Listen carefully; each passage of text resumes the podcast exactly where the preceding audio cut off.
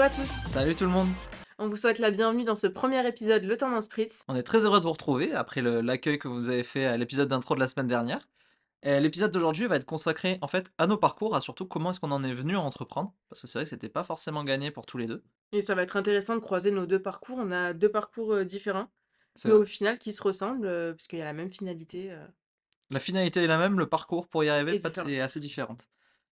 Alors pour pas que ça soit trop décousu, on a préparé rapidement un petit, plan du podcast du jour, voilà, pour pas que nous aussi on perde le fil. Alors la première partie, on va vous parler rapidement en fait de nos études, parce que c'est vrai que même si aujourd'hui on a créé une agence de communication, est-ce que dès le début on partait dans la communication? Ensuite, on va vous parler du début de notre vie professionnelle, et enfin ce qui a provoqué le déclic qui nous a poussé à nous lancer chacun. Du coup, Médéric, tu peux peut-être commencer par nous parler de ton parcours, tes études? Oui, parce que c'est vrai qu'entre nous deux, j'ai peut-être le parcours, on va dire, un petit peu plus classique. Donc pour résumer, donc si vous voulez, j'ai commencé donc, par un bac, général ES quand ça existait encore. Ensuite, bah, j'étais un petit peu perdu à ce moment-là, comme je pense tout le monde à 18 ans, on sait pas trop ce qu'on veut faire. Moi, j'étais plutôt parti à la base sur du journalisme, animateur radio plus précisément, je voulais c'est vers ça que je voulais me tourner mais comme j'étais pas forcément sûr, je suis parti dans une filière un peu plus générale, je suis parti en fac de droit à Aix-en-Provence. Alors bon, le système de fac plus le droit, c'était pas du tout ce qui me ce qui m'a ce qui marchait pour moi. Première année, je suis passé avec 10,01 de moyenne. La deuxième année, je l'ai redoublé et donc à ce moment-là, en fait, heu, j'avais un semestre entier, heu, qui était validé, donc j'avais pas besoin de repartir dans les études et donc en fait, je suis parti travailler à l'usine, tout simplement et étrangement, bah, ça m'a remis un petit peu la tête sur les épaules. Je me dis: «Bah, finalement, les études, c'est pas si mal» parce que c'est vrai que travailler à l'usine, c'est pas si facile. J'ai parlé pas avec pas mal de gens sur place et voilà, on se rend compte à ce moment-là que Au final, on est bien à l'école. euh. on est bien à l'école, que les études, bah, en fait, c'est très important, que c'est que ça peut nous permettre en fait c'est surtout que ça nous permet de choisir ce qu'on veut faire dans la vie. Mmh. Donc après ça, j'ai réussi à valider ma deuxième année de droit et en troisième année, j'ai réussi à me réorienter à en information et communication. Mais c'est parce que ça te trottait dans la tête euh, de revenir à la base à- au journalisme, à la com? Exactement, en fait, à la com, au début, j'imaginais pas du tout parce que c'est vrai que c'est un je venais du droit, je connaissais pas du tout la la communication. Heu, c'était vraiment pour partir en journalisme, en fait. C'était une licence qui nous permettait après de passer les concours et cetera. Ok. Donc j'ai fait la licence 3, je me suis rendu compte que j'aimais beau beaucoup la com, donc à partir de ce moment-là, ben, les études bizarrement dès qu'on aime, c'est beaucoup plus facile.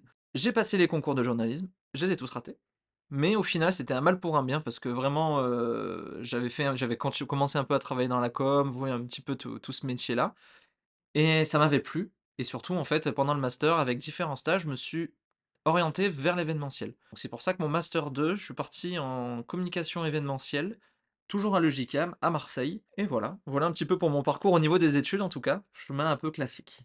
Ok. Alors et toi? Du coup, qu'est-ce que c'est un petit peu ton parcours? Toi, c'est un petit peu plus Moi, c'est un, un peu plus décousu, donc j'ai passé comme toi un bac ES. euh, donc bac général. Ensuite, euh, j'avais pour euh, projet de faire journaliste. Donc je suis partie en infocom à Avignon. Sauf que je me suis rendu compte que bah, la fac, c'était pas pour moi non plus. Donc je suis pas allée au bout de ma première année. J'ai quitté du coup la fac. Puis je suis partie trois mois au Canada. Ouais, tu même quitté la France? Ouais, j'ai quitté la France. J'avais besoin de ça, je pense, de faire une pause euh, dans mes études pour me retrouver, euh, dépaysée et euh, je sais pas comment le dire, euh, me challenger. Et t'as fait quoi du coup là-bas? Alors du coup, j'étais assistante euh, linguistique euh, en Kindergarten. Et à côté, le soir, je travaillais dans un resto. J'étais serveuse euh, dans un resto français. Du De côté travail. euh, anglais. Ouais, de travail. Toujours euh, trop. Euh, ensuite, euh, donc c'était l'été, il fallait que je me réoriente et que je trouve quelque chose pour le mois de septembre. Donc ce que j'ai fait, c'est que je sais pas comment je me suis retrouvée là.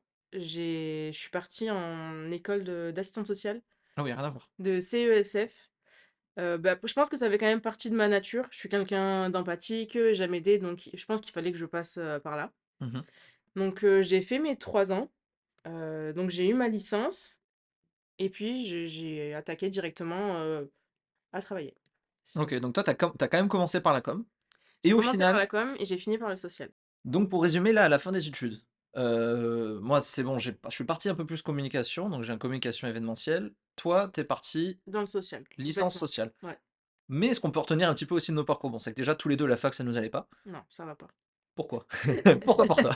Alors pour moi, j'ai besoin, je pense que j'ai besoin d'un cadre. J'ai besoin d'être encadrée euh, et en plus quand c'est quelque chose que t'aimes pas, qui te passionne pas, Je sais que je pouvais pas être régulière en allant à la fac, j'avais pas d'obligation, heu, donc pour moi non, la fac c'est pas fait pour moi. Ah, bah, exactement pareil. Moi, c'était vraiment si on me laissait le choix de pas aller en cours, ben, étrangement, je prenais le choix de pas y aller et surtout, pareil que toi, le le côté si ça me plaît pas, vraiment j'ai vu la différence. Moi, au niveau du droit, entre le droit et la com, du ben, le droit, vous avez entendu, c'était un petit peu Ouais, compliqué. Par contre, dès qu'on est passé dans la com, là, c'était beaucoup plus beaucoup plus sympa. Donc on a tous les 2 j après c'est humain, c'est normal, je pense que c'est on est un petit peu tous pareils, mais on n'arrivait vraiment pas du tout à passer, outre si ça nous plaît pas. c'est ça. Des gens arrivent et il y en a qui Il y arrivent en a qui vraiment arrivent.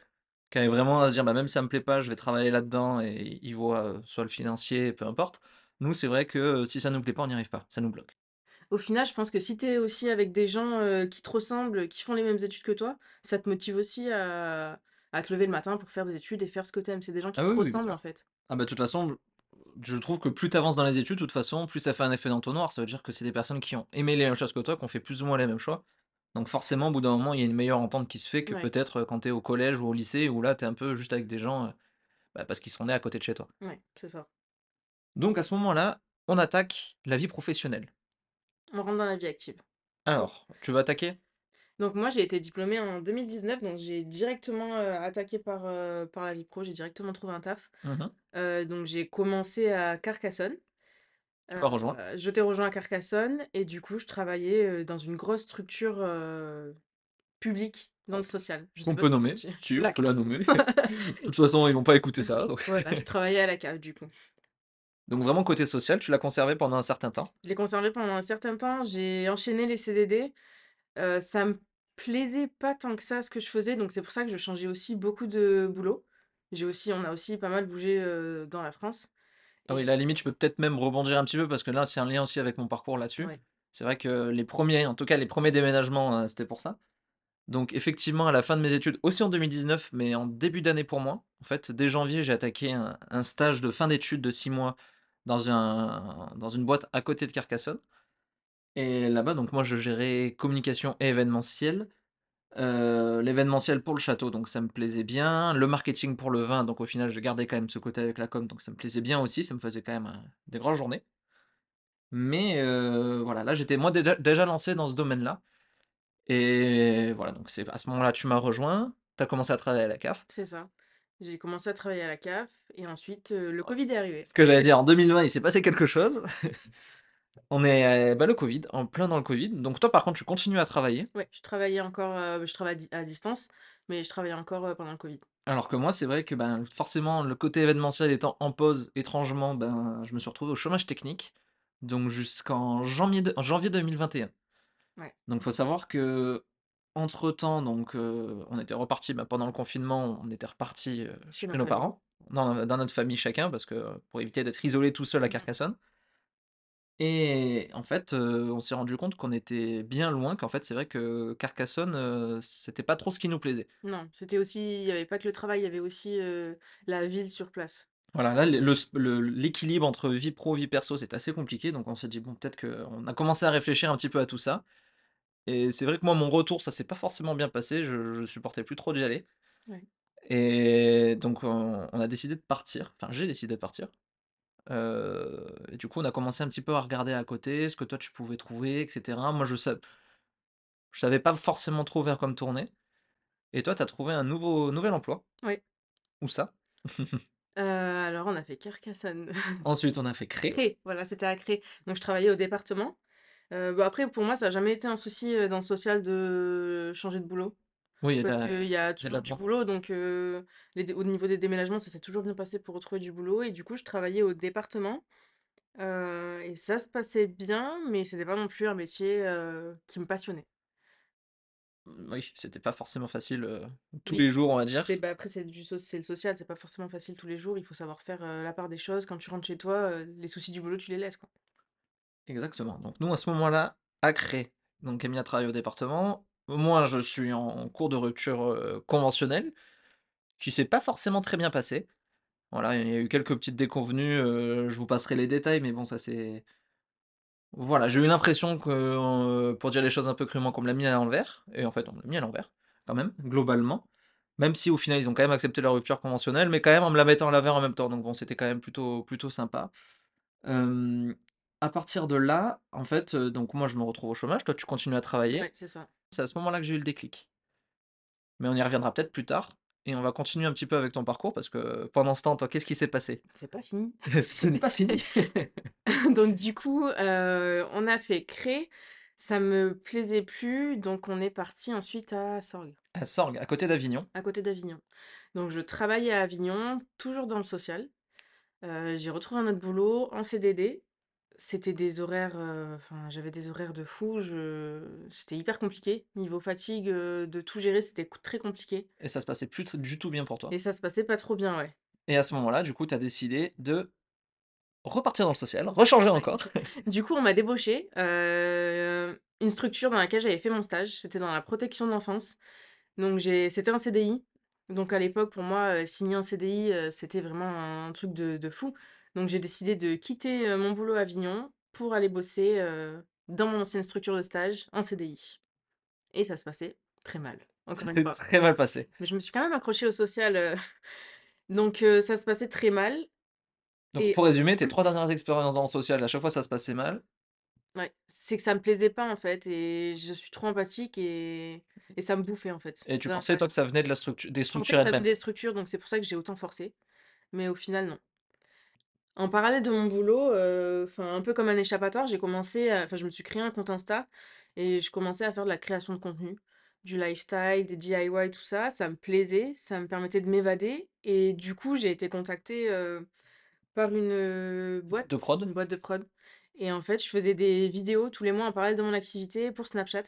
Qui à ce moment-là, il lançait, heu, comment ça s'appelait? C'était, heu, Spotlight. Spotlight, je crois, c'est Ouais, ça, fait OK. des petites vidéos courtes, un peu comme TikTok sur le sur le côté, sur Snap. Donc heu, je j'avais des vidéos entre 10 secondes et une minute à faire et je me suis rendu compte qu'en fait, j'adorais la la création de contenu. Donc toi, pendant ce temps, tu continuais quand même à travailler, Ouais, je continue encore à travailler et je suis tombée quand même dans une petite, heu, dépression, petite, une heu, grosse une dépression, grosse dépression. heu, qui m'a obligée à arrêter, heu, mon travail complètement. Je pouvais pas, c'était soit ma santé, heu, Ah, tu pouvais plus, tu enfin je étais plus pou en je état de pouvais travail. plus, heu, j'étais plus en état de travailler et moi, c'est à ce moment-là que j'ai eu le déclic. Donc je me suis dit: «Soit je je» j'ai quand même eu, hem, ça m'est quand même venu à l'esprit de retrouver une autre structure dans le social Mais je me suis dit qu'en fait, non, c'est pas ce que je voulais, c'était pas mon projet, heu, de base, des années en arrière. Donc je me suis dit, en fait on en a parlé. Tu m'as dit: t'aimes la création de contenu, heu, pourquoi tu ferais pas community manager?» Mmh. et donc je me suis réorientée, encore une fois et puis j'ai fait une formation de community manager. Formation professionnelle Ouais, et donc en fait, nos 2 déclics au final, c'est tous les 2 pour une expérience négative assez différente, mais quand même, heu, toutes les 2 par rapport au salariat. ouais. C'est-à-dire moi, bah, c'est la rupture conventionnelle qui s'est très mal terminée. Je je te on en on en discutait, je disais: «Mais je comprends pas, enfin, je comprends pas ce que je je ce que je veux faire, qu'est-ce que Mmh. je veux faire?» et c'est toi qui m'as dit: «Bah, essaye de te lancer». Donc au début, moi, c'était uniquement de l'événementiel, le déclic il est venu de là. C'est vraiment je voulais en fait, je voulais continuer à travailler dans l'événementiel, mais plus Mmh. en salarié parce que vraiment ce cette fin d'emploi, on va dire, ce cette fin de contrat, ça m'a vraiment dégoûté. Je me suis rendu compte, bah, que quand on était salarié, malheureusement, en tout cas dans mon cas, Ouais. bah, on avait zéro pouvoir et qu'on était un petit peu à la à la merci des à la merci des grands patrons. Mais ton déclic aussi, c'est que tu avais passé un entretien, que tu attendais vraiment une réponse et que ça t'a vraiment déçu, heu C'est vrai que j'ai passé un entretien pour lequel, en fait, c'était un ancien stage que j'avais fait. Il m'avait fait passer un premier entretien. Ça s'était bien passé. Le ensuite, bah, forcément, il y a ça a pris du retard parce que comme c'était un lieu événementiel avec le covid, ils étaient fermés, donc ils m'ont fait patienter jusqu'à leur réouverture, ce qui est complètement normal. Je les ai relancés à la réouverture, ils m'ont dit: «Ben, on revient vers toi rapidement» et en fait, au bout de 6 mois, ils ont fini par me dire qu'ils me prenaient pas. Donc ça faisait 6 mois qu'ils me faisaient attendre que, ben, voilà, donc heu, c'était là aussi, ben, en fait, ces 2 expériences-là, je me suis dit: «Bon, j'aime pas forcément dépendre des gens de manière gé générale dans la vie, on est tous les 2 assez indépendants». ouais. Heu, je me suis dit: «Bah, c'est pas possible, faut pas je peux pas rester comme ça à toujours dépendre des gens, j'ai envie de me de prendre ma vie en main tout seul». Et toi, de ton côté, par contre, ton déclic, c'était plus, bah, aussi un mal-être, en fait, aussi au niveau du c'était salariat? un mal-être au niveau du travail. Après, heu, moi, je j'ai fait une formation de community manager, mais j'avais pas dans l'idée de lancer ma boîte. C'est Parce vrai, que je cherchais quand même, heu, du travail, j'avais toujours ce truc de vouloir être salariée et «par sécurité», entre gros guillemets. Et je pense que le déclic, c'était de voir que ta boîte, heu, fonctionnait. Elle fonctionnait bien quand même, ça va. mieux que prévu Mieux au que départ. prévu, c'est vrai. Et je me suis dit: «Bah, pourquoi pas moi?» je me lance, enfin, ça marche, ça marche, ça marche pas, ça marche pas. Tu as reçu un refus et à partir de Ouais, là c'est ce refus aussi, heu, qui m'a mis un petit coup dans l'ego. Donc je me suis dit: «Bah, go se lancer seul, en fait». bah, tu t'es dit: «C'est un signe, en fait». Ouais, c'est ça. Tu C'était hési tu tu hésitais, tu as re tu as pris un refus et tu t'es dit: «Bah, là, c'est que c'est un signe, il faut que ça veut dire qu'il faut que j'aille seul». ouais, c'est ça. Et donc nous, à ce moment-là, bah, en fait, nos nos déclics à chacun, c'est vraiment le qu'en fait, le salariat, ça nous allait pas. On avait besoin de notre indépendance, on avait besoin de on avait besoin de créer quelque chose, heu, qui nous ressemblait et donc au début, on est tous les 2 indépendants. Ouais, Donc moi, c'est vraiment boîte. tourné 100% événementiel, toi, c'est tourné 100% community manager. C'est ça et en fait, on s'est rendu compte que enfin, Médéric m'envoyait ses clients. Moi, je lui envoyais, heu, certains de mes clients pour des événements et en fait, c'est venu, heu, dans une conversation, en fait, pourquoi on s'associe pas? Parce que nos 2 activités, elles sont complémentaires donc heu, autant créer une entité pour pouvoir proposer une offre la plus globale possible à nos clients, en fait. C'est ça, c'est vraiment on s'est dit: «Bah, on travaille déjà ensemble, on s'envoie déjà nos clients». Plutôt qu'avoir 2 entreprises où on galère à faire une vitrine, heu, pour chacun, on s'est dit: «Bah, on va faire une vitrine commune» et à partir de là, ben, on a lancé l'agence Medila. Mais la question qu'on se pose un petit peu tous les jours, c'est savoir en fait si, imaginons, heu, nos emplois s'étaient bien passés, si, heu, tout s'était bien passé, si on avait trouvé notre voie directe, est-ce qu'on serait resté salarié ou pas? Ou est-ce qu'on serait quand même venu plus tard à l'entrepreneuriat? Ça, c'est un peu la question qu'on se pose. Est-ce que toi, c'est quelque chose que tu as toujours imaginé que Je sais pas, je sais pas comment je m'imaginais, si, ce que je te disais, je pense que moi, je m'imaginais avoir, mon entreprise. mmh, Dans la com, je sais pas, mais être salarié, ça me convient pas. Je suis quelqu'un d'indépendant, donc ça me convient pas. Après, je pense que notre parcours, il est tu aurais été salarié, heu, je pense que tu aurais fini entrepreneur. Ça fait partie de ta nature, au final. c'est possible. Après, c'est vrai que Aussi, on vient de familles où, on n'a pas forcément trop ce côté entrepreneur. Alors, Toi, si, tes parents, quand même. mes pa en fait, si vous voulez, mes parents, sont sont vétérinaires, donc effectivement, ils sont ils sont libéraux, mais heu, ils nous ont jamais forcément poussés, en tout cas, vers l'entre l'entrepreneuriat. Au contraire, heu, ils étaient plutôt, heu, plutôt sécurité, un plat du pied sécurité, Ouais. heu, plutôt partir sur le CDI. Après, c'est peut-être une histoire de génération parce que tes parents aussi, au Je pense final, c'est générationnel. Moi, mes parents, ils sont tous les 2 heu, salariés.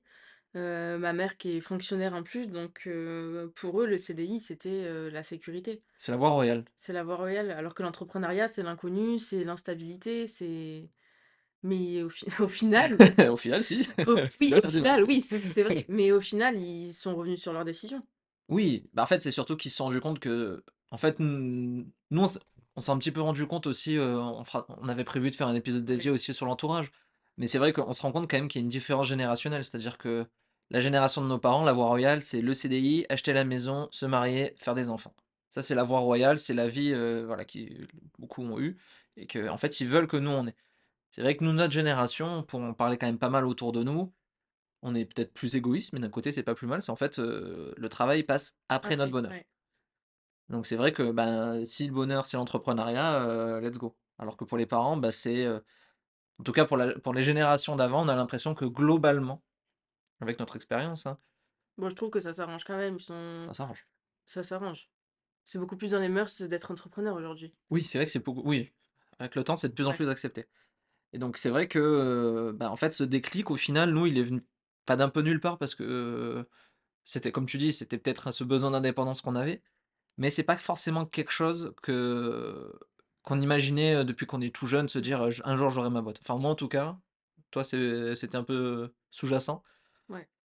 Mais on se rend compte que rien qu'en enregistrant ce podcast, quand on repart de notre parcours, on se dit: «Mais en fait, on a pris des risques de fou, de lâcher notre CDI», heu, Ah enfin bah, on a tous les 2 quitté un CDI. Ouais, on a tous les 2 quitté un CDI, on avait le chômage, mais enfin un petit chômage, enfin je me dis: «Mais c'est un truc de» on a pris des risques Ouais, que je regrette pas. que je regarde pas non plus. Je pense qu'il faut vraiment ce côté polyvalence, heu, couteau suisse et un petit côté d'inconscient pour, heu, se lancer dans l'entrepreneuriat. Ah oui, oui, oui. Bah, de toute façon, faut être inconscient pour, heu, quitter des CDI, surtout Oui, aujourd'hui, hein, surtout avec tout ce qui se passe, heu, dans la société comme on pourrait dire. Mais, c'est surtout effectivement, faut être prêt à être polyvalent et en fait, faut se dire que, bah, notre être indépendant, c'est pas faire que son métier. non. Donc faut aimer ça aussi, faut aimer, faut aimer faire plein de choses. Donc voilà, c'est la la fin de ce premier épisode. Au final, assez costaud. On c'était très important pour nous de vous parler de nos parcours, comment on arrivait là, pour que vous puissiez cibler un peu plus, nos valeurs et notre état d'esprit. c'est vrai que les prochains, on les fera peut-être un peu plus ils sont beaucoup plus spécifiques sur des parties, un peu vraiment plus particulières, mais là, on voulait vraiment bah, que vous nous connaissiez parce que c'est vrai qu'on peut pas forcément vous parler, vous donner des conseils si vous savez même pas qui on est, ce qu'on fait, d'où on vient. Donc on vous remercie de nous avoir écoutés, si vous avez écouté jusque-là. C'est la fin de ce premier épisode. Merci beaucoup et donc surtout si vous avez des petits retours, ne serait-ce que sur le son, s'il y a s'il y a des problématiques, si Si vous avez des suggestions de voilà sujets, n'hésitez pas à nous contacter sur les réseaux, agence.medila. et on se retrouve dans 15 jours. On vous en dit pas plus pour l'instant, donc on se retrouve dans 15 jours. Merci à tous pour votre écoute et à très vite. À bientôt.